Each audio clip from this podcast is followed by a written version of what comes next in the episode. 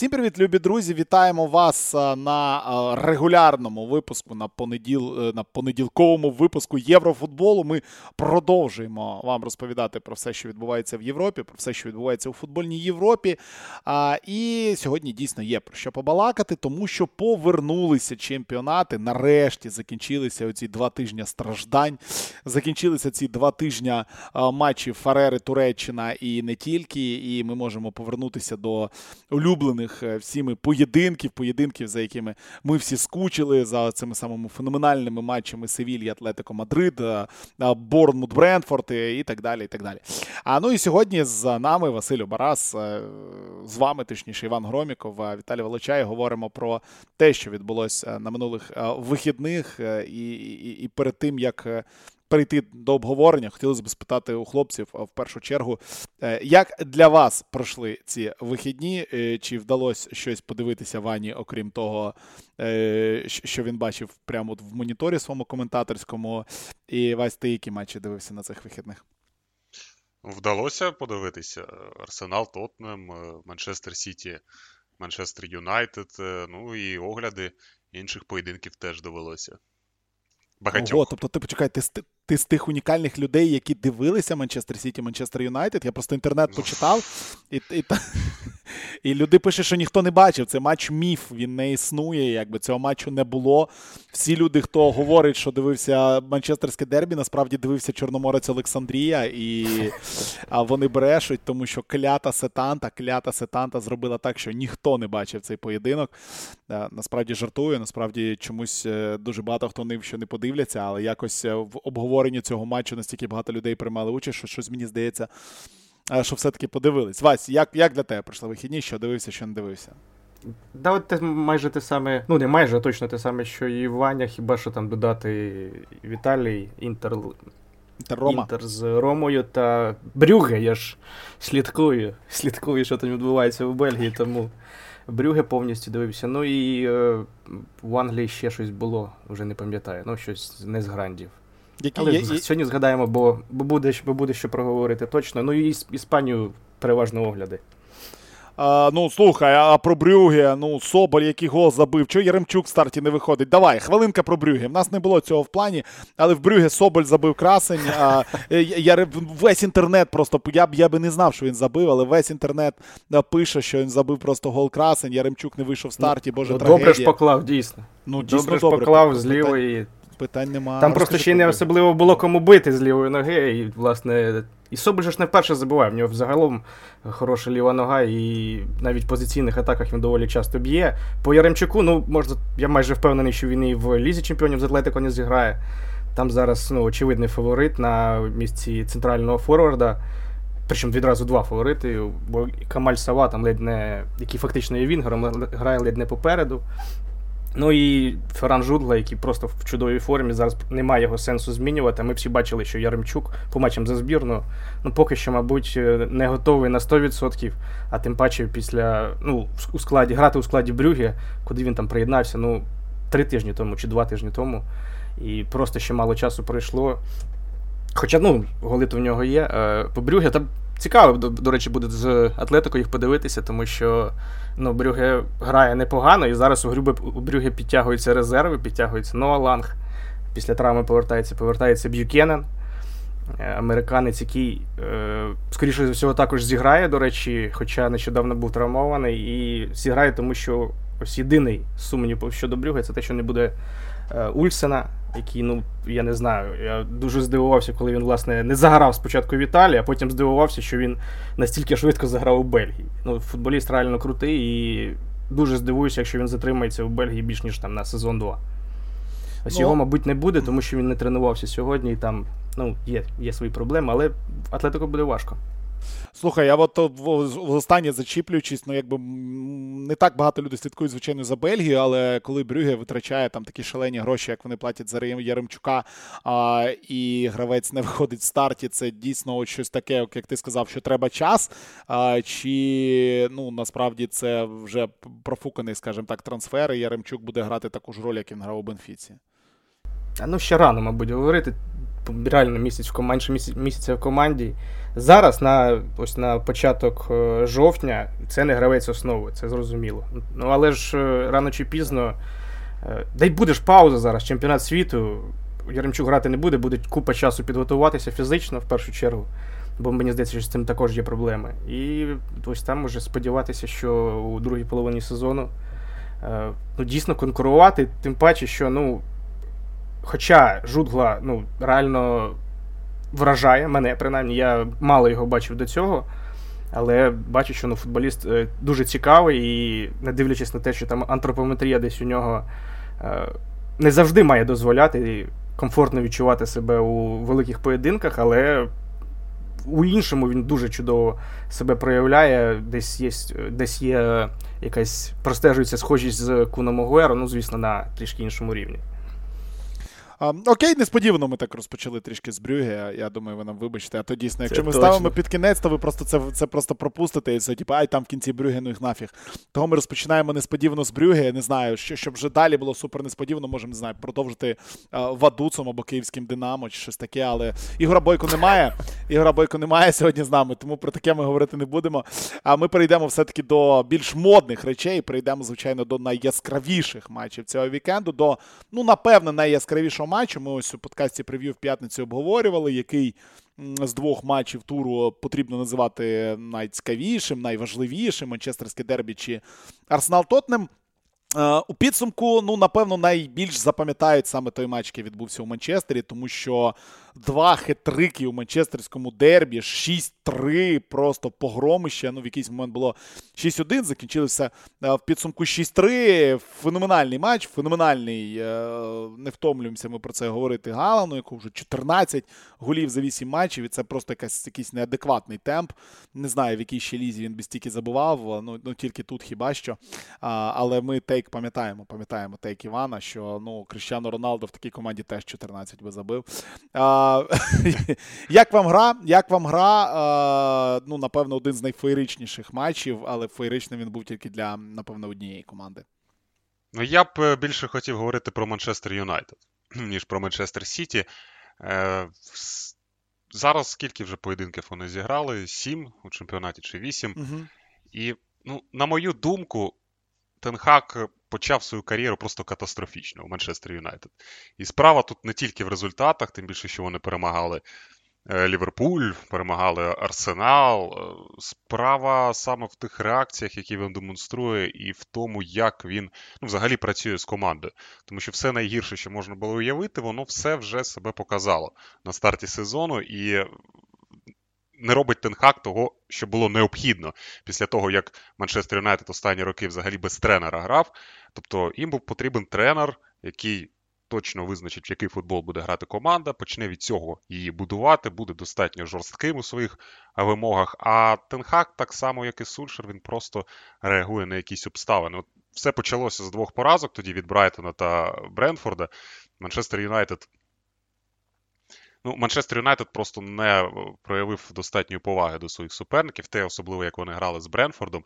Виглядало все так, що Тенхак, людина, яка працювала у голландському чемпіонаті, приблизно так ставиться до суперників у англійській прем'єр-лізі, як ставився до суперників Аяксу, яких можна було перемагати, не думаючи особливо про якості цих команд. Коли вони з Бренфордом вийшли грати, там з Лісандро Мартінесом у захисті, з Еріксоном на позиції опорного півзахисника проти такої силової фізичної команди, як Бренфорд. Це виглядало жалюгідно. Потім з Ліверпулем вони віднайшли ось цей варіант, який давав результат з Сульшером час від часу. Контратакувальний футбол. І за рахунок цього контратакувального футболу вони здобули кілька результатів. Але дивно було читати про те, що от зараз почалася побудова Манчестер Юнайтед, що зараз от Тенхак знаходить потрібних йому гравців. Е, але це ж не футбол Тенхага, це не футбол Аякса. Вони грали з Лестером, з Саутгемптоном, з відверто слабкими командами зараз, які до того ж грають з високою лінією захисту, проти яких можна грати таким чином. З Арсеналом. Так, Арсенал найкраща команда на старті сезону. Вони перемогли Арсенал, але пригадуючи той поєдинок. Ну, якщо чесно, там е, скоріше Арсенал програв той матч. Арсенал, який не використовував свої нагоди, Манчестер Юнайтед якому щастило е, в деяких епізодах, і ну, він скористався помилками суперника там у другому таймі. Однак Е, вони підійшли до поєдинку з Манчестер Сіті, де здається, що ну, зрозуміло, як потрібно грати. Як грала команда Сульшера весь цей час, теж ставити на контратаки, але ж при цьому е, ну, проявити якусь повагу до суперника і все-таки визнати те, що Манчестер Сіті сильніший, а не виходити на цього опонента там з одним опорним півзахисником зі Скоттом Мактомінеєм. Вони в Тенхага в цей період, коли вони чотири матчі виграли, якраз прийшов Казиміро десь після Лестера, можливо. Прийшов Казиміро, і він не випускав його до стартового складу через те, що працювало, працював варіант, який вже був. Він намагав, він робив все, щоб не нашкодити, щоб не зробити гірше. Тому Казиміро виходив лише з лави запасних. І тут він пішов за тим самим сценарієм. Він почав грати без Казиміро. Я не кажу, що Казиміро там вирішив би проблеми Манчестер Юнайтед, вони значно більше. Але саме це відношення, те, що Тенхак е, просто випустив тих самих футболістів, які грали в останні тижні, намагався зіграти за тією самою ж схемою. Воно якраз е, дуже сильно розчаровує. І зараз у Манчестер Юнайтед, ну я взагалі не розумію, то чого хоче досягти цей тренер. Він просто адаптується під обставини у захисті. Ну, Нічого поки немає, тобто немає якоїсь взаємодії між футболістами, хоча він обирає там постійно Варана та Лісандро Мартінеса, але ж як можна потрапляти в таку ситуацію, коли там Варан вилітає, йому потрібно залишити е, межі поля, і виявляється, що на другому поверсі ніхто, крім е, нього, зіграти не може. І тому Манчестер Сіті просто забиває після кутового. Просто немає такого гравця на полі в Манчестер Юнайтед. Вони про це не думали від самого початку. Тому. Ну так всі ж, вибач, ну тут всі ж думали. Більш за все розмов було про те, що ну Мартінес це метр з кепкою, вибачте, і якби у нього будуть дуже великі проблеми, коли він буде грати проти габаритних форвардів. І ну як не думали? От, от, от, от, от як це взагалі можливо? Ну, тому що Тенхак, я думаю, просто робить ставку на гравця, який був у нього раніше. Звичайно, коли команда домінує, коли команда постійно грає з м'ячем, то ці там слабкості певні Мартінеса вони не будуть проявлятися. І в останні тижні вони не проявлялися, тому що суперники ну, недостатньо загрози створювали. Навіть Ліверпуль створював недостатньо загрози біля воріт Манчестер Юнайтед. А тут так. Варан вилітає, Варан вийшов за межі поля, і вони відразу пропускають після кутового. І не тільки ж Мартінець, там взагалі нікому нема кому зіграти на другому поверсі. Така парадоксальна ситуація Манчестер Юнайтед. Хоча на лаві запасних ну, певні ж футболісти були присутні, яких можна було випустити від самого початку. Але Тенхак просто не, бажав порушувати те, що працювало в останні тижні. І знову він був не готовим до суперника, і знову не можна говорити про те, що Манчестер Юнайтед взагалі в якомусь напрямку рухається. Тобто зараз ну, він не стає поки що тим тренером, який Манчестер Юнайтед потрібен. Ну, я, до речі, повністю розумію, чому він не міняв е, склад. Ну, просто це таке написане правило, і навіть в Голландії, судячи з усього, е, його знають про те, що команду, яка перемагає, не змінюють. Е, і з Казиміро, те, що залишився, це якраз ну, з цієї історії. Тут є, ну, зрозуміло, там навіть і, Майка Річерс говорив про те, що десь тактично Тенхаг не спрацював так, як мав би спрацювати, дозволивши дуже багато у центрі поля Мансіті. Пол Скоус казав про те, що там десь е, критикував Юнайтед за те, що не допомагають захисникам крайнім вінгри команди. Але ну, я більше, мабуть, е, навіть не Юнайтед критикував, яка просто ну, команда ще зрозуміла, що ще не готова, просто через те, що там сім матчів зіграно, фактично. Е, І той же Казиміро, який має бути дуже важливим гравцем, теоретично для Юнайтед, він просто ще зараз не грає. Е, я б хвалив більше Сіті, тому що, ну. Сіті навіть мені вже остаточно набрид, і Сіті і Гвардіола е, окремо. Просто тому, що ну, наскільки впевнено вони розбирають серйозних суперників, які серйозно готуються до них. І те, що там десь е, лишнього е, придумав Тенхаг, то в цьому плані десь Пеп його і переграв, власне. Тому що настільки легко все це створювалося, і ну, вже на 20-й хвилині було зрозуміло, чим поєдинок е, закінчиться, і можна було виключати телевізор.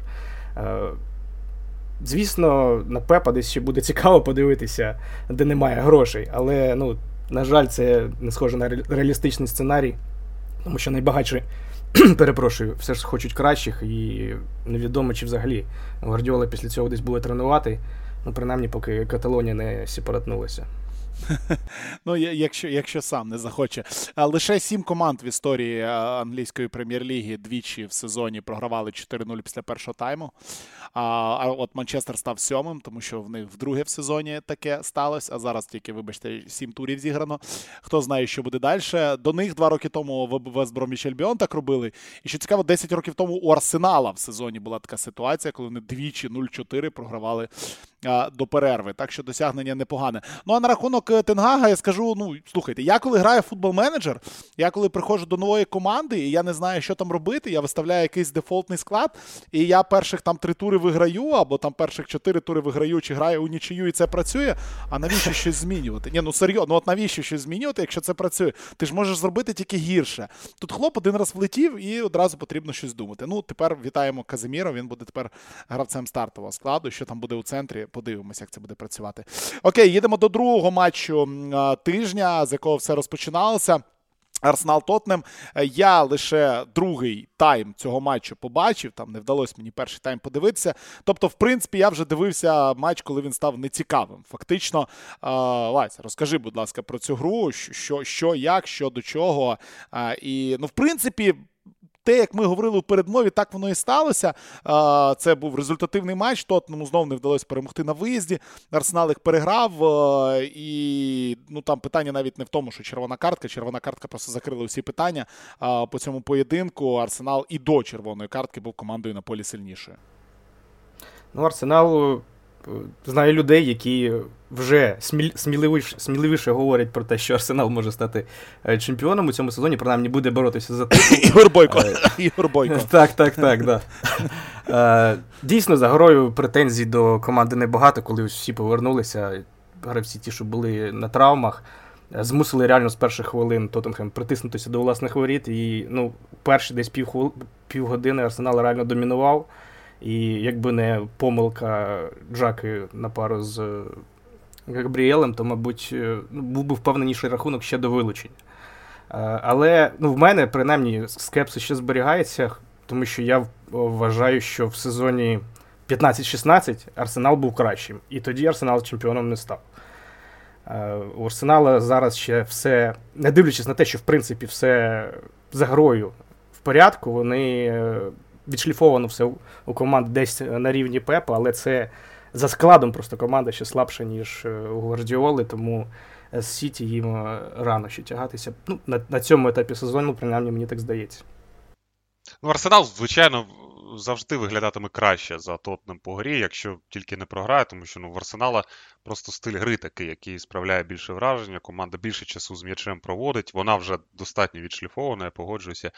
І навіть якщо там вони не виграють, не створять достатньої кількості моментів, буде складатися враження, що вони переграють Тотнем. Вони переграли його в цьому поєдинку, але б я не став знову ж таки критикувати. Там я бачив, е, що критикують конти за вибір там тактики на цей поєдинок. Е, та ні, ну це нормальний футбол для Тотнема. Тотнем взагалі зараз не проводить сильних матчів, отак від початку до кінця. І в першому таймі про це Конте сам говорив ну, кілька разів вони так добре виходили в контратак, але ось ці останні передачі, особливо від Сона, вони заважали реалізувати ці можливості. Могла гра скластися по-іншому, але те, те, що Арсенал там був сильнішим, Арсенал змістовніший футбол показав це безумовно.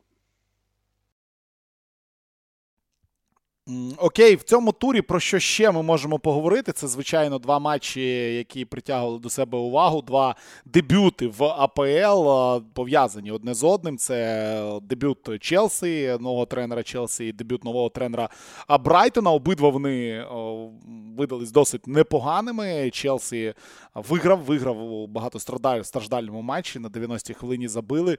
І найголовнішою новиною тижня для Челсі, напевно, є те, що договорились уже з Ляйпцигом. І Нкунку в наступне міжсезоння підсилить Челсі. а Прийде грати до цього клубу. Челсі перемагає, тому Поттер ми бачимо не тільки у Лізі Чемпіонів. Тепер дебютував дебютував і у досить неприємному матчі проти Кристал Пелеса на виїзді. Ну а Брайтон разом з Де Дзербі ball поїхали на Анфілд. Пеналти. Там на 17-й хвилині рахунок уже був 0-2, і здавалось би, що може бути супер неприємний вечір. Знову пішло дуже багато розмов на рахунок того, що з Ліверпулем не так, що там з Трентом Олександром Арнольдом, про якого вже ну просто тільки лінивий не говорить, про те, що ну не зрозуміло, що робити з цим футболістом і з цим захисником. Вибачте, з цим захисником. Але Ліверпуль в другому таймі там відігрався. В підсумку все закінчилося у нічю 3-3. Якщо порівнювати цих два дебюти тренерів АПЛ, як ви вважаєте, чий дебют склався успішніше? Ну, За результатом дебют е, Потера. Е, за змістом, е, ну, за змістом приблизно однаково, тому що я не побачив особливих змін в тому, як грає Брайтон. Та й сам Дедзербі говорив, що ну, багато чого він змінювати не буде в команді, яка 4 поєдинки з 6 виграла перед тим, як його призначили, яка взагалі ну, достатньо стабільний футбол демонструє в останні роки. Там до Ліверпуля знову ж таки багато дуже питань до того, як команда грала без м'яча на власній половині поля. Там індивідуальних помилок вистачає. Всі говорять про Олександра Арнольда, але ж як можна виправдовувати там форму Ван Дейка, наприклад, цього сезону? Гендерсон. Так, Гендерсона також. І, ну, Там півзахист, захист зараз. В жахливому стані за великим рахунком. А от Потеру... Ну, абсолютно всі, абсолютно всі, ну так. Так, а Потеру Потеру пощастило. Ну, знову вони показали, ну, начебто і непоганий футбол, але проблеми зі створенням моментів у Челсі залишаються, і Крістал Пелас ні в чому їм не поступався. Але я думаю, що тут так сценарій він був прописаний заздалегідь, те, що Конор Галакер має вийти на заміну під оплески болівальників Крістал Пелас і потім забити переможний м'яч, та ще й такий е, для Челсі. По Брайтону можу коротенько додати по Дедзербі. Що мені сподобалось, це те, що е, це те, яку позицію брав для е, Торсара італієць. Тому що ну, я з тих е, людей, які притримуються теорії, що кращі футболісти мають грати е, по, ну, найближче до чужих воріт. І е, якщо я з величезною повагою відношуся до е, Поттера, але ось ці рішення іноді використовувати Тросара там десь е, ледь не лівим вінгбеком я не зовсім розумів. І ну, сподіваюся, що е, у Тросар, Тросарі далі так продовжують грати, тому що ну, не дарма він дуже приближений до основи збірної Бельгії футболіст. Е, закінчуючи з одна новина, яка яка у нас е, яку ми маємо обговорити, це звільнення тренера друге у цьому сезоні. Ну, чи чи перше, як це правильно рахувати? Окей, давайте таке перше серйозне. Чи почекай, когось у нас ну, звільнили? Тухеля, Тухеля ж звільнили. А, Тухеля, Тухеля ж звільнили. Друге, друге, так, дійсно, я забув вже про Тухеля. То, що Поттер то перейшов, то перейшов. По суті, друге, так. А Вулфс вигнали у нас Бруно Лажа, і питання в тому, хто там буде далі. А, ну, те, що його вигнали, тут, напевно, питань немає. І мене більш за все цікавить е, те, що буде після того коїтися. І одразу всі ці коментарі, всі ці статті на різних сайтах про те, хто хто туди прийде, кого туди Мендеш приведе. Варіантів зараз кілька, і е, робляться там ставки на різних е, тренерів потенційні, які туди можуть прийти. Е, і Рубина Мурім, е, який має там з'явитися Шона Дайча, хтось там вважає одного одним з е, кандидатів або ж Карлоса Карвагаля. Я впевнений, що буде це хтось, звичайно, з португальським корінням. Лідером зараз є Рубина Мурім. Чекали звільнення Жуліна Лопетегі, але поки що його ще там з Севільї не виганяють. Кимось дивом Андрей Вілаш Бош там в котуваннях на четвертому місці знаходиться. Тому дуже дуже цікаво, чим це все закінчиться. Ну, Рубина Морім це тренер е, спортингу, спортингу, який поки що дуже-дуже непогано себе почуває у лізі чемпіонів і у чемпіонаті. Коротко, чи є що сказати про Вулфс? В принципі, це очікувано. Я я знаю, що Ваня робив матч Вулфс на на вихідних проти Вестгему. І найцікавіше у цьому матчі було це дебют кошти і звільнення головного тренера. Чи, чи, Чи ще щось цікаве було у тому матчі? Е, ну, слухай, ну взагалі щодо Бруно Лажей, то в мене два питання було за весь цей час, що він працював у Вулвергемптоні. Там перше питання. Я ніяк не міг зрозуміти, на якого актора він схожий. Весь цей час не можу зрозуміти. А друге питання. Ну, дійсно, зовнішність дуже знайома. А друге питання, я не розумів, що він взагалі дає цій команді. Тобто він не те, щоб погано працював, але щоб сказати, щоб він щось корисне зробив для Вулвергемптона, щоб команда кудись там якийсь розвиток був під керівництвом Бруно Лажи, я цього не бачив. Він там дуже хотів грати по-іншому і намагався на старті минулого сезону, але потім повернувся до старого футболу. Мені здається, що на керівництво Волвергемптона також справило враження те, що в цьому поєдинку з Вестгемом вони знову повернулися до п'яти захисників, і це не дало результати. І, мабуть, вони зрозуміли, що з Бруно Лажи ніяких змін так і не буде. Вони будуть постійно повертатися до цього футболу. Але ж глобально Волвергемптон, його виступи в прем'єр-лізі, їх можна так поділити на дві частини: там до листопада 2020 року і травми Хіменеса, і після того. Команда, яка, у якої був форвард, яка мала баланс між атакою та захистом, команда, яка залишилася без форварда і не може його знайти. Можливо, слід було дати Бруну Лажи якийсь час попрацювати з Дієго Костою. Тому що Коста, навіть вийшовши з Вестгемом, ну відразу було помітно, що це нападник, що це людина, яка знає, що робити на футбольному полі, на відміну від багатьох, хто виходив у Волергемптона в центрі нападу. Але вирішили таким чином. Я не думаю, що буде Шон Дайч. Я пригадую, як Мендеш е, свого часу допомагав е, комплектувати Ноттінгем Форест кілька років тому, теж брав туди португальських футболістів. А тренером був Мартін Оніл. І е, ну, Мендеш просто Марінакісу сказав, що Оніл має піти тому що він не ставить португальських гравців. І так все вийшло тоді. Е, новина з'являється не звідки про те, що Мартін О'Ніл звільнений, і там через годину новий тренер Сабрі Лямуши. Чого? Який Лямуши? Як це сталося? Але все просто. Ну, Мендер сказав, кого треба призначити, кому слід довіряти і хто буде ставити його гравців.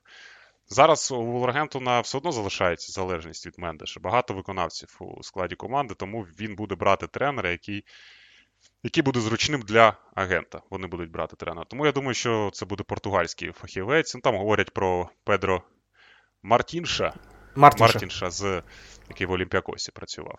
Ось це варіант. Про Лопетегі також говорять. Ну, Аморім це найтрендовіше, напевно, тренер з португальського чемпіонату, але, можливо, Аморім на щось більше розраховує. Хоча Волвергемптон це теж пристойна робота в прем'єр-лізі. Ну, це це АПЛ, це завжди АПЛ. Ну, але цей сезон поки що досить класно йде у Спортінга. І я собі не уявляю, що ось так от е, на початку сезону ось таке рішення приймати. Я думаю, доведеться досить багато заплатити, ну але там Мендеш домовляться. А, Скажімо так, будемо слідкувати. Подивимось, можливо, у наступному подкасті буде вже у нас наступний тренер, тому що ну де, де, деяким командам і і без тренеру непогано їдеться. якби. А почекай, в нас же ще були звільнення, правильно? В нас же ще ж Борнмут звільнював тренера. А, точно, Бормут звільнив Скотта да, Паркера. Бормут ще дві. Да, і досі вони ж не призначили нового. Той той інтерім досі у них працює і не програв жодного разу після того. Тому ну подивимося, як буде тут. Можливо, і тут також е, розберуться без головного тренера, як у Бормута поки що ця система а, працює. А, Лади, їдемо далі. Італія. В Італії восьмий тур у нас відбувся. А, не скажу, що це був дуже цікавий тур, тому що, в принципі, з усіма фаворитами все було логічно логічно. Ми чекали на звільнення е, Алегрі, але Ювентус переграв Болонію, причому без шансів. Е, Мілан у досить важкому все-таки матчі. От про цей матч важливо згадувати, важливо говорити. Е, виграв з рахунком 3-1 у Емполі. Там просто спрацювала суперкомбінація Круніч і Балотуре на 93-й хвилині. Потім Ляо добив, але Мілан все-таки виграв. Наполі свій матч виграли. Дубль Ангіса і Кварадона забиває третій Лаціо розгромила спецію. Сасуола переграла там в кашу е, Салернітану в першому дебютному матчі для е, жінки арбітреси, чи як це правильно, арбітрині. Е, яка судила цей матч. Ну, але це все, звичайно, не так важливо, як два суперматчі. Самдорія Монца. Монца перемагає в друге поспіль. Монца ледь не звільнила Алегрі, але все-таки у підсумку Звільнила у нас е, головного тренера Самдорії. Тепер у тренера у Самдорії немає тренера. Марко Джамполо був звільнений після матчу. Ну і в автобусі дивився матч е, Жозе Мауріньо, матч е, Інтер Рома. На стадіон його не пустили. Він дискваліфікований був. І Рома на виїзді Інтер переграла. Дімарко рахунок відкрив. Дібала е, його зрівняв. Смолінг забив на 75-й. Е, Рома робить серйозну заявку, щоб все-таки всі ці наші прогнози перед сезоном виправдати. Чи чи, чи як? Чи як? Чи ми, чи, ми, чи ми вже відмовились від них ще в минулому подкасті? Я просто забув А в мене достатньо скопічні були прогнози, тому я спокійний. Щодо Інтера Роми, я не знаю, ну я, я як тільки побачив склади, я в принципі зрозумів, класичний Жозе, сильний суперник на виїзді, вибір простий, менше атакувальних гравців, там Темі Ейбрагам на лавочку, 5 захисників, 2 опорничка, і які тримають позиції. І сподіваємося, що десь там якийсь е, авось або стандартне положення, авось у вигляді стандартного положення десь з'явиться. І враховуючи те, що просто Інтер зараз е, не в кращій формі, ми багато про нього говорили минулого тижня, критикували, і зараз лише підтверджується, що Інтер навіть гірше, ніж Рома. Тут Юра зі мною, мабуть, не погодився, але я, я, в мене ж все просто. Юра відмовився сьогодні приходити, можемо говорити все, що завгодно, давай. Ну, Швидких футболістів. Ну так, тактика зрозуміла, що там вийшли попереду Пелегріні, Заньоло, Дібала, які можуть там бігти швидко з м'ячем, і все зрозуміло. Тут просто потрібно говорити про стан Інтера зараз. Тому оцінювати Рому саме за цим поєдинком.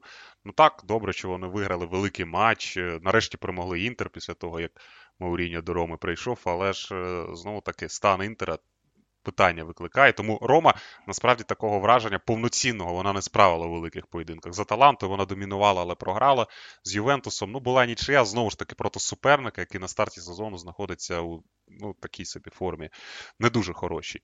Е, тому я думаю, і тут без висновків. Скоріше треба про Інтер говорити, який чотири поєдинки з восьми програв на старті сезону. І програє фактично ну, і, кожному серйозному виграв, супернику. Ну так. Слухай, він виграв у Лечі, у Спеції, у Кремонезе і у Торіно. Ну і Вікторії Пельзень на виїзді, яка з червоною карткою грала. Все. Ну, якби це результати рівня Болонії, ну скажімо так, а не не, не, не Інтер. Але про Інтер, ну правильно сказав, Вася, ми, в принципі, минулому тижні про, по, них проїхались. У цьому тижні тільки варто на цьому тижні варто відмітити, що нічого не змінилося. І Інтер з Барселоною буде грати післязавтра, уже завтра, вибачте. І ось тут мені цікаво, якщо Інтер там ще влетить Барселоні в двох матчах, там не знаю, нічия і поразка, і не, не дай Боже, не виграє там у Сосуоло, мені здається, що ну, може щось серйозне статися в Мілані. Чи не може? А тут, як на на мене, головне питання, чи це дійсно проблема у Інзагі, чи це просто погана форма Лаутаро Мартінеса і Ніколо Барели. Тому що я два два матчі, здається, в цьому сезоні Інтера бачив, плюс огляд вчорашнього поєдинку, і в обох ну, у всіх цих поєдинках Лаутаро Мартінес та Барела, ну це, мабуть, найкращі і найдорожчі активи Інтера, як мені здається. Е, вони ну, дуже печальне враження залишили. І я ось реально не впевнений, чи це пов'язано саме з тим, що десь не допрацьовує Інзагі, чи це, чи це ось реально пов'язано з тим, що просто два найкращі футболісти е, знаходяться не в найкращому тонусі. Будемо слідкувати далі за інтером. Дійсно, інтер Барселона це цікаво. Що по серії А у серії А у нас е, від першого по шосте місце 4 очки, і сьомий там Ювентус, Інтер дев'ятий взагалі. І знизу все досить цікаво, тому тут тут все тільки-тільки розпочинається. Монса, е, ще раз повертаючись до того, що відбулося у нас у перше звільнення. У нас відбулось перше серйозне звільнення, до якого йшло. Е, так воно і мало бути. Ми думали, що перше звільнення, і прогнозували, що перше звільнення буде у Монци. Вийшло не зовсім так. Саме Монца звільнила і Джампаоло, який вдруге у нас працював у Самдорі. З команди е, його звільнили після поразки. Ну, програючи 0-3, які тут можуть бути питання, Монці. І те, як сам пограла у цьому сезоні, я не так багато дивився. Я один матч, ні, я два матчі коментував. Е, один з них просто дивився. Ну, це жах. Тобто ця команда там забити не могла перших, я не знаю, скільки 5 матчів чи що програвала всім поспіль. Там взагалі немає ні гри, нічого. Там І при тому, що ця команда з більш-менш ну, достойним складом. Там є кому грати в нападі.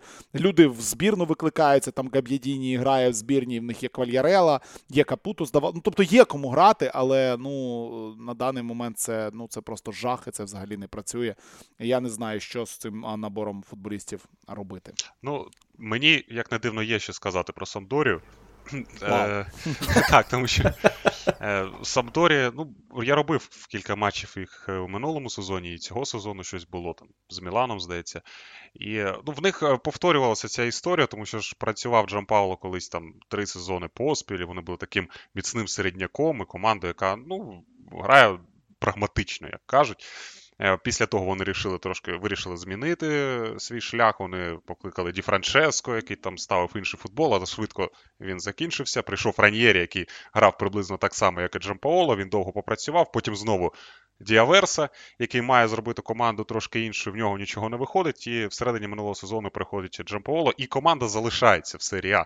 Але залишився, залишилася Самдорія, мені здається, минулого сезону тільки за рахунок е, того, що було, були слабші команди, які дійсно провалили повністю останні місяці сезону. І Самдорія нічого там видатного не показувала. І як ти казав, що команда ну, не вистачало їй ідей, принаймні свіжих. Там якісні футболісти в атаці, вони, звичайно, всі вікові дуже ці гравці, але ну, дуже вони покладалися там на стандартні положення, ще коли Кандрева був у Самдорі, а якихось нових ідей, ну, здається, що не було. Абсолютно. Подивимося, яким шляхом зараз піде Самдорія. Це цікаво, якого саме тренера вони захочуть запросити. Ну, мені здається, що це не команда на виліт, це команда, яка ну має бути вище там Лечі Кремонези, але старт сезону такий, що доведеться якось вибиратися з оцих, з цього старту. Хоча минулий сезон ми теж пам'ятаємо, там до останнього туру сам поборолась за виживання. Серія прощаємось, переїжджаємо трішечки західніше в Іспанію, в Ла Лігу на нас наїжджали. Що ми дуже мало часу присвячуємо Лалізі. Треба треба якось виправлятись. Треба, от е, в наступному подкасті, в якому буде пан Олексій Іванов, треба взагалі 20 хвилин взяти, присвятити Лалізі.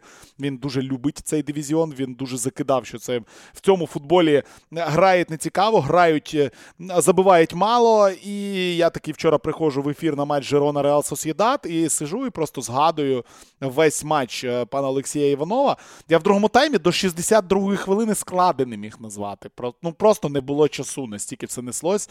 Забивали, пробивали, штанги поперечини, просто несуться обидві команди. Е, кажуть, нудний чемпіонат. Так ось класний тур, сьомий тур був у Лалізі, дійсно класний. Розпочався з матчу Більбао проти Альмерії.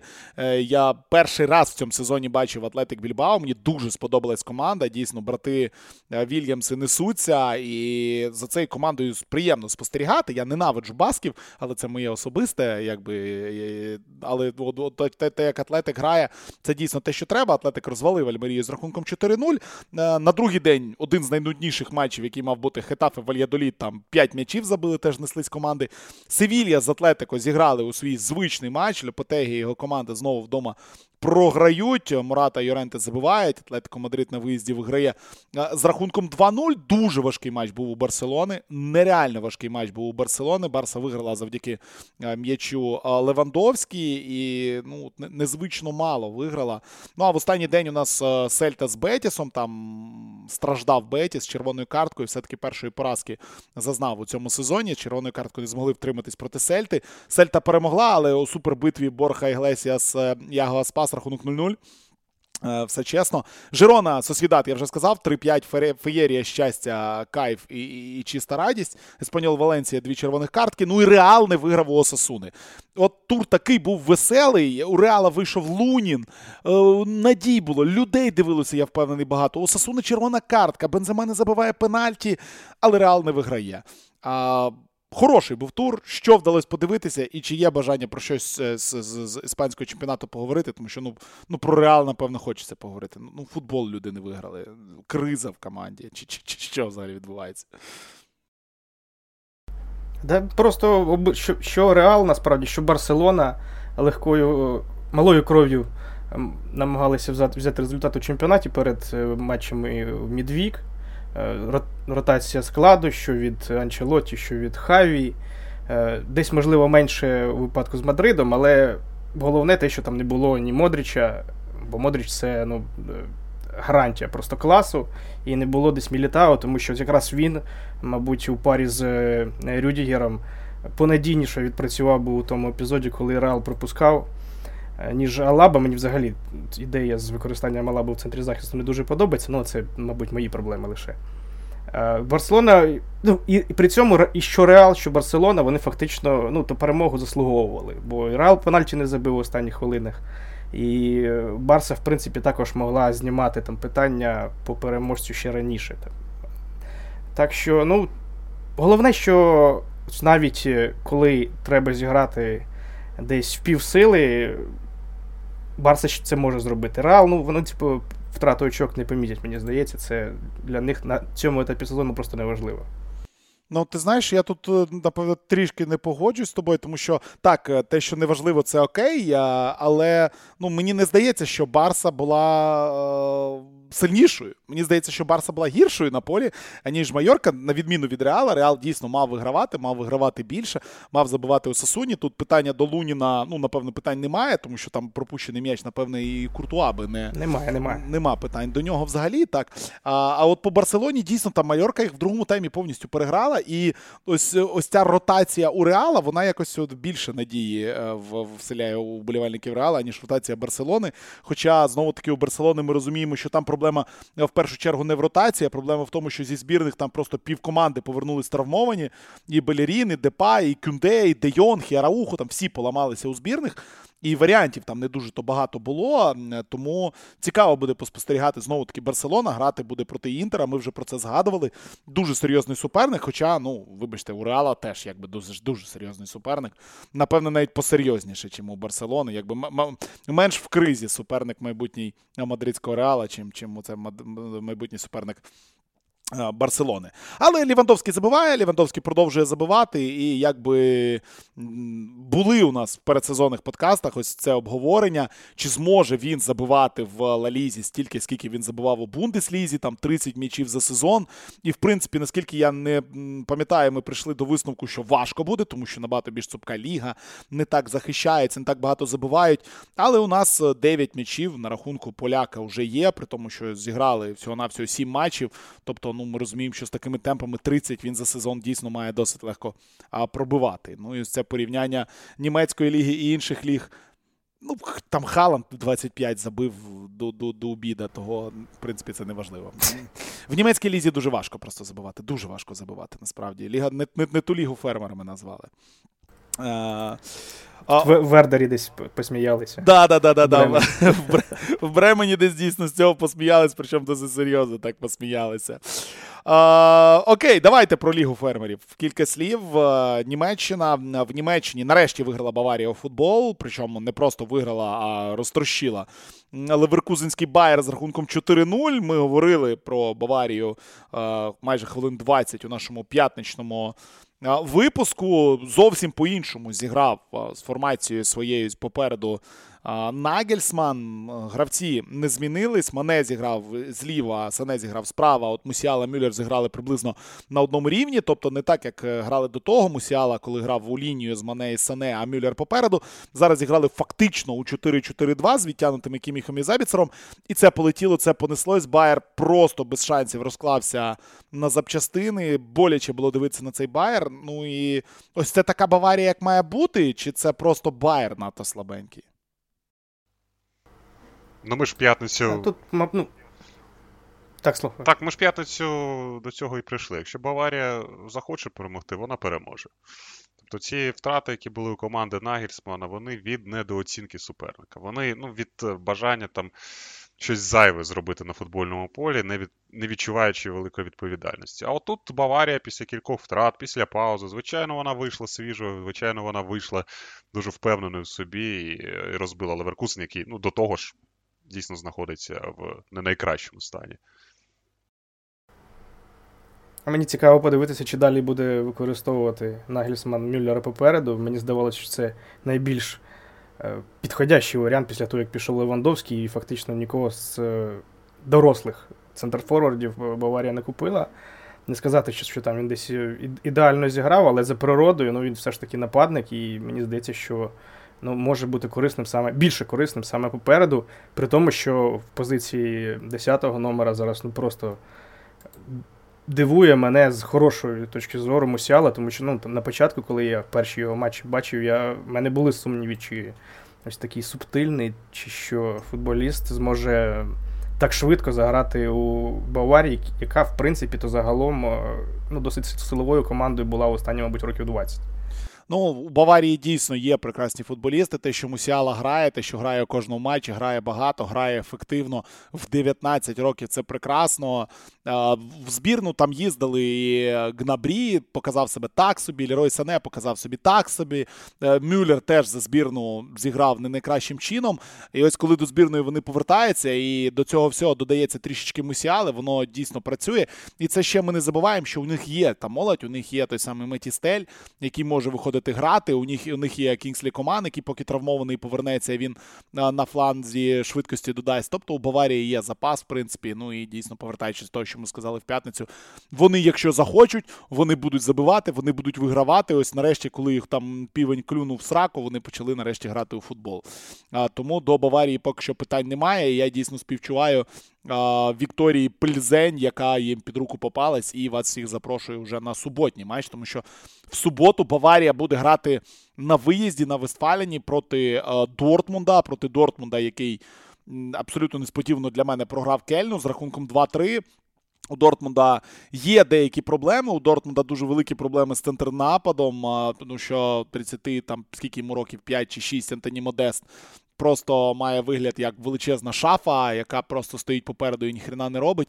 Чомусь все ще він виходить в старті, чомусь не виходить зі старту Мукоко, який мав би виходити, але це дуже велика проблема, і ніякий Дортмунд вирішити е, не може. Дортмунд е, втратив Ройса, Ройс не повернеться. Дортмунд втратив Рейну. Кобель все ще не грає. Проблеми були у Гумельса, який не зміг вийти на цю гру. І дуже багато людей у Борусії травмовані. Так, є молодь, є Малін, є Діємі, є той самий Мукоко, який виходить з резерву, але без Ройса на позиції 10-го номера з Юліаном Брантом, який там грає. Ну, цієї проблеми можуть бути дуже дуже у цієї команди можуть бути дуже-дуже серйозні проблеми як в Єврокубках, так і в чемпіонаті. І ось перша проблема вже прийшла у вигляді поразки проти Кельна з рахунком 3-2. Але Дортмунд завжди цікаво спостерігати, тому що Джуд Белінгем просто у кожному матчі стає на 10 мільйонів дорожчим. Так що вмикайте, вмикайте і, і, і дивіться на цього футболіста. І дивіться на цю команду Дортмунду грати проти Севільї на виїзді, проти дуже проблемної Севільї, а потім вдома приймати Баварію. Що цікаво, ще про Бундеслігу програв Уніон. Програв Уніон, програв команді з Ліги Чемпіонів. Забиває Маріо Гьоце. Так він ще живий. Якщо ви ви забули, якщо ви не знали, Маріо Гьоце грає за Айнтрахт, е, грає у Лізі Чемпіонів. Айнтрахт грає у Лізі Чемпіонів, ще раз нагадую. А, І Айнтрахт виграв у нас у Уніона. Фрайбург, який йшов в топі, переміг також Майнц. І, в принципі, там на турнірній таблиці Бундесліги там повний треш. Там від сьомого до першого місця одна перемога, і там все може змінитися абсолютно. Тому якось обговорювати якісь тренди напевне, немає поки що жодного сенсу. Єдине, що цікаво, що є одна команда на повному дні. Це Бохум. Бохум грає жахливо. Бохум на Бохум боляче дивитися. І другий з кінця Леверкузенський Байер. Ось тут я поки не розумію, як як, як так команда, яка виграє у Атлетику в Лізі Чемпіонів, а, грає в чемпіонаті просто на якомусь неймовірно низькому рівні. Е, про Бундеслігу є ще що додати? Чи чи, чи, чи, чи все? Напевне, все по Бундеслізі. Нема чого. А, Нема чого додати. Все все, все, все правильно. Франція... За Бремен вже пораділи. Да, за Бремен вже пораділи. Бремен 5-1 виграв Борусію. Просто знищив Гладбахську Борусію. Я досі шокований цим результатом. Я взагалі не поняв, що це було. Ну, виграли і виграли. Я в 40 хвилин був просто в шоці. Я взагалі реально не розумів, що відбувається. Я, ну, Так ніхто не розумів. Ну куди? 4-0 перший тайм. Що що взагалі яке? Який Вердер? Куди? Люди забивають просто абсолютно все, що летить, і все, що не летить. І щастя, радість. Народ на трибунах нарешті кайфує. Фюлькрух найкращий Фар... форвард. Це це вже що? Куди? Десь фарт Томаса Шафа прокинувся. Ага, ага, таке буває. Франція, ми вам обіцяємо в кожному подкасті, що рано чи пізно, рано чи пізно у нас буде 10, а то й 15 хвилинний сегмент, який буде присвячений Лізі 1. Але не сьогодні. Але не сьогодні, тому що сьогодні треба поговорити ще про Лігу Чемпіонів, яка на носі. Але я вам скажу, що якщо ви нас не слухаєте щотижня, а ми щотижня вам про це кажемо, що треба вмикати матчі Лор'яну, а ви ще їх не вмикаєте і не дивитесь, ви абсолютно не праві, тому що команда е, тренера Лебрі продовжує продовжує вбивати всіх навколо і вчора вони переграли Ліль з рахунком 2-1. При тому переможний матч е, м'яч забив племінник головного тренера Тео Лебрі, який, до речі, в дорослій команді Лор'яну з'явився трішки раніше, ніж Реджіс Лебрі, ніж головний тренер. Лор'ян знову перемагає на цей раз Фонсеко. Команду Фонсеки вони переграють. І ну, все чудово. Лор'яна, ви це все прекрасно розумієте. Парі Сен-Жермен у дуже проблемному матчі вирішив зіграти так само, як Реал і Барселона, але вони вирішили зіграти зовсім прям по модному і вийшли в старті вперше зі своїм новачком, якого з Реймсу купили з Юго, які тільки не випустили в старті Мбапе, ледь ледь очки не втратили. Довелося випускати Мбапе у другому таймі. Він все-таки забив Парі Сен-Жермен у Ніці 2-1 виграв. Е, Марсель виграв 3-0 у Анже. У Марселя все окей. В чемпіонаті, як мінімум. Ну і ПСЖ Марсель Лор'ян і Ланс. Оця група вже потрохи-потрохи відривається від інших команд. Е, із цікавого для українських е, вболівальників, скажімо так, для українських поціновувачів французького футболу. Рен на виїзді виграв у проблемного Страсбургу. Калімуендо нарешті забив. Чому це цікаво? Ну тому що київське Динамо буде грати з Реном уже в цей е, четвер. Ну, ось так по чемпіонату Франції. Там там все без змін. 25 очок після 9 матчів у Парі Сен-Жермену. Е, втрачено лише 2 очки. Одна єдина нічия, яка у них була досить давно у матчі проти. Монако. Ще наприкінці літа то це відбувалося. Закінчили з чемпіонатами. Дивіться, навіть про бельгійський чемпіонат встигли поговорити, і ми навіть не вивелись ще за 50 хвилин цього подкасту, тому у нас буде час 10 хвилин, ну, можливо, трішки менше, поговорити про Лігу Чемпіонів. Ліга Чемпіонів повертається. Знову здвоєний тур на цьому на наступному тижні. І а, давайте, так як ми робили це перед минулими турами, кожен день, вівторок і середа по одному чи по два, як давайте по одному матчу на день який ви е, самі будете дивитися, у випадку напевно, коментувати, і який би ви порекомендували подивитися широкому загалу. Давайте почнемо з вівторка. Баварія, Пельзень, Марсель Спортинг, Аякс Наполі, Брюгі Атлетико, Порту Леверкузен, Франкфурт Тоттенем, Інтер Барселона, Ліверпуль Рейнджерс. Ваші матчі на цей день, щоб ви подивилися, щоб порекомендували. Вань, давай з тебе почнемо. Вівторок легко, бо брюш. Да, да, да. Брюш, брюш. Вівторок легко, бо брюш, а в середу, ну, мабуть, мабуть. Челсі Мілан, що ж тут вибирати. Не Шахтар ж дивитись. Ні, ну Шахтар дивитися, то ну куди? Ну, ну, Для чого його дивитися? якби? Мудрик проти Реала. Ну, подивимось нарешті. Я нам вже говорив, якби Даріо Срна, що Мудрик топ-3 на своїй позиції після Неймару і Вінісіуса Джуніора. От вона буде битва за друге місце, скажімо так. Да? Неймар у нас топ-1, от Вінісіус Джуніор проти Мудрика. Е, так що це цей матч не потрібно. У мене більше. Угу. Мене більше інтригує те, як буде доводити Олів'є Жару, що він найкращий центр форвард світу. А все інше це таке. А, до речі, слухай, так це теж важливе дербі.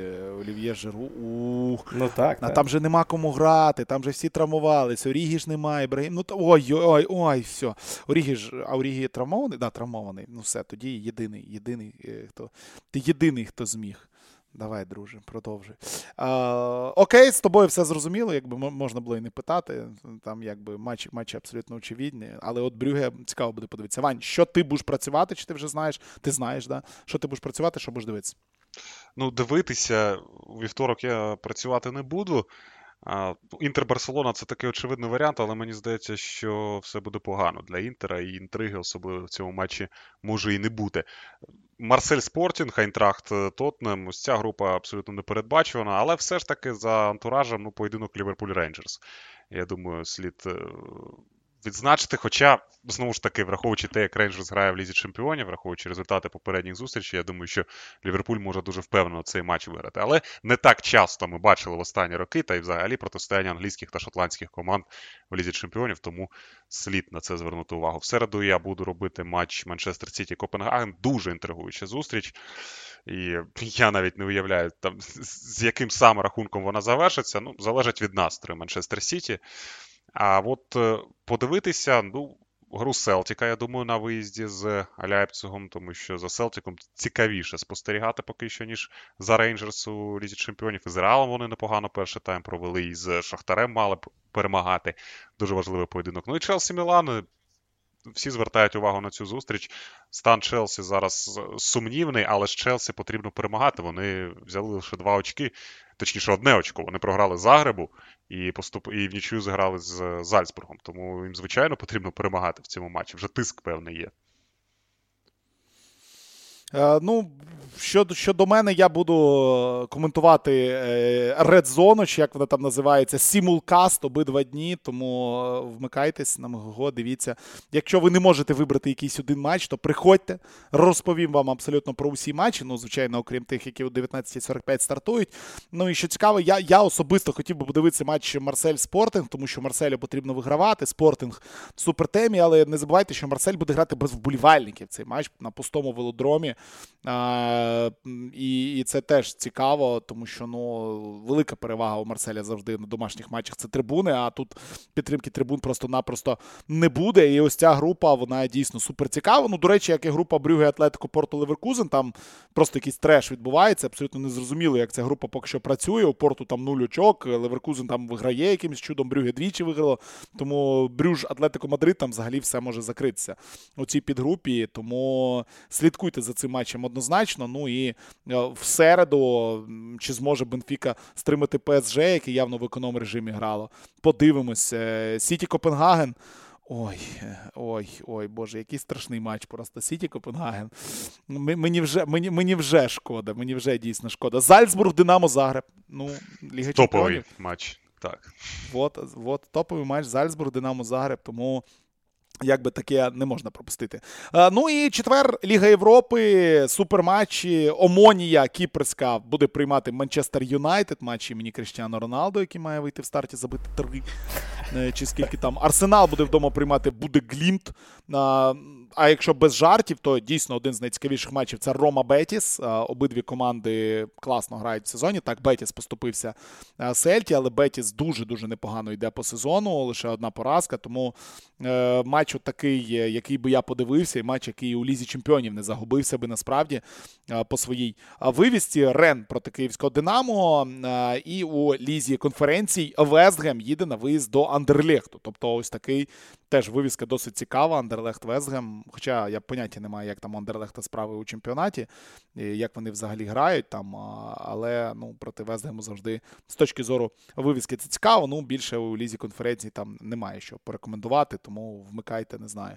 Дніпро один проти Вадуца. Якби Вадуц, ліхтенштейнський футбол нині на підйомі. Треба його глянути. Обов'язково треба його глянути. Любі друзі, дивіться, в минулому випуску нашого подкасту у нас була перша частина конкурсу. Якщо ви ще не взяли участь у цій першій частині, то, будь ласка, зайдіть у минулий подкаст. Прослухайте це завдання, воно там приблизно під кінець. І зайдіть а, про а, зайдіть в опис до цього подкасту. Там є лінк, як залишити свою правильну відповідь. На даний момент лише 22 людини відповіли, із них 11 неправильно. Тобто у вас є можливість ще приєднатись до цього конкурсу. У вас є можливість ще взяти участь у нашому конкурсі разом з нашими друзями з fanshop.com.ua. Тому заходьте приймайте участь у цьому конкурсі. А зараз буде друга частина. Е, нашого конкурсу. Друга дуже проста частина, що я пообіцяв, що буде складніше, але я зрозумів, що перше завдання було досить складне. Тому завдання друге буде набагато простіше. Нагадаю ще раз, я просто загадую якогось футболіста і розповідаю вам про нього від першого від першого лиця, від першого, як будто це, як будто це я сам про себе говорю. І так, ще раз, ви для того, щоб виграти футболку Салаха нову з цього сезону, ігрову футболку, не ось цю подарункову, а саме ось таку саме футболку, в якій грають футболісти Ліверпуля у кожному матчі, маєте правильно відповісти на кілька питань поспіль з кількох подкастів. Перше питання було у подкасті минулому. Питання номер два. Я розказую про гравця. Ви маєте написати знизу у Google формі ім'я та прізвище цього гравця. До старту своєї футбольної кар'єри я дуже-дуже е, любив і займався велоспортом, і взагалі хотів стати професійним велоспортсменом. Але сталося так, що е, мене помітили в е, академії Генку, і там я розпочинав свою кар'єру. Кар'єру, яка спочатку не дуже то й вдавалася, і перші роки, одразу перейшовши в найсильніший чемпіонат світу, закріпитися мені не вдалося. Пограв я в оренді там, після чого поїхав в виступати до німецької бундесліги. У німецькій бундеслізі я грав за два далеко не топових клуби, дуже цікавих клуби, клуби з великими а, фанбазами, а, але не грав у клубах, які дійсно могли претендувати на перемоги у чемпіонатах. Після чого за просто феноменальні гроші я все-таки перейшов до найсильнішого чемпіонату а, у світі, і з того часу граю там. Не безуспішно граю там, а ставши уже більше одного разу чемпіоном цієї країни. Хто я, як мене звати? І е, я думаю, це досить легке питання. Ви можете відповідь написати у формі, е, яка буде в нашому телеграм-каналі і в описі до цього подкасту. Ви знаєте відповідь на це питання, панове? Я думаю, знаєте. Так. Так, дуже легка відповідь. Я говорю, це набагато легше. Е, чим в минулому. Тому залишайте, продовжуйте серед всіх, хто правильно відповість. А я думаю, таких людей буде небагато. Нагадаю, лише 11 людей на перше питання дали відповідь. Правильне, ми розіграємо футболку Салахо від наших друзів з fanshop.com.ua. А на на цьому будемо закінчувати. Дуже дякую для вас, Василю Барас, е, Іван Громіко, Віталій Волочай. Говорили про європейський футбол. Підписуйтесь на наш YouTube. Скоро будуть відео. Скоро будуть відео. Я я, я обіцяю. 100%. Надо просто треба пообіцяти. В нашому подкасті завжди так працює. Якщо пообіцяти, що скоро буде відео, то потім просто не буде відмазки.